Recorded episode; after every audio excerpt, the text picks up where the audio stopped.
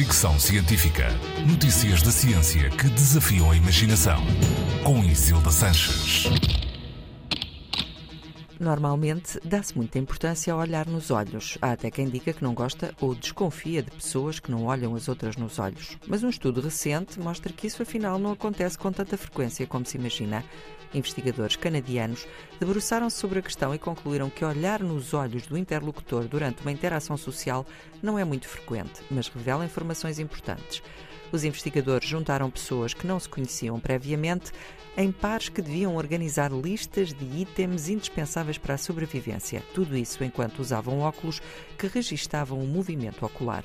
Isto permitiu aos investigadores perceber quantas vezes se cruzavam os olhares dos participantes e também quantas vezes estes olhavam para a região da boca do parceiro concluíram que os participantes só olhavam para o interlocutor durante cerca de 12% do tempo que durava a conversa e só olhavam nos olhos 3,5% do tempo em que estavam juntos. Ou seja, durante as interações com outros, as pessoas passam mais tempo a olhar para outras coisas e não para o seu interlocutor.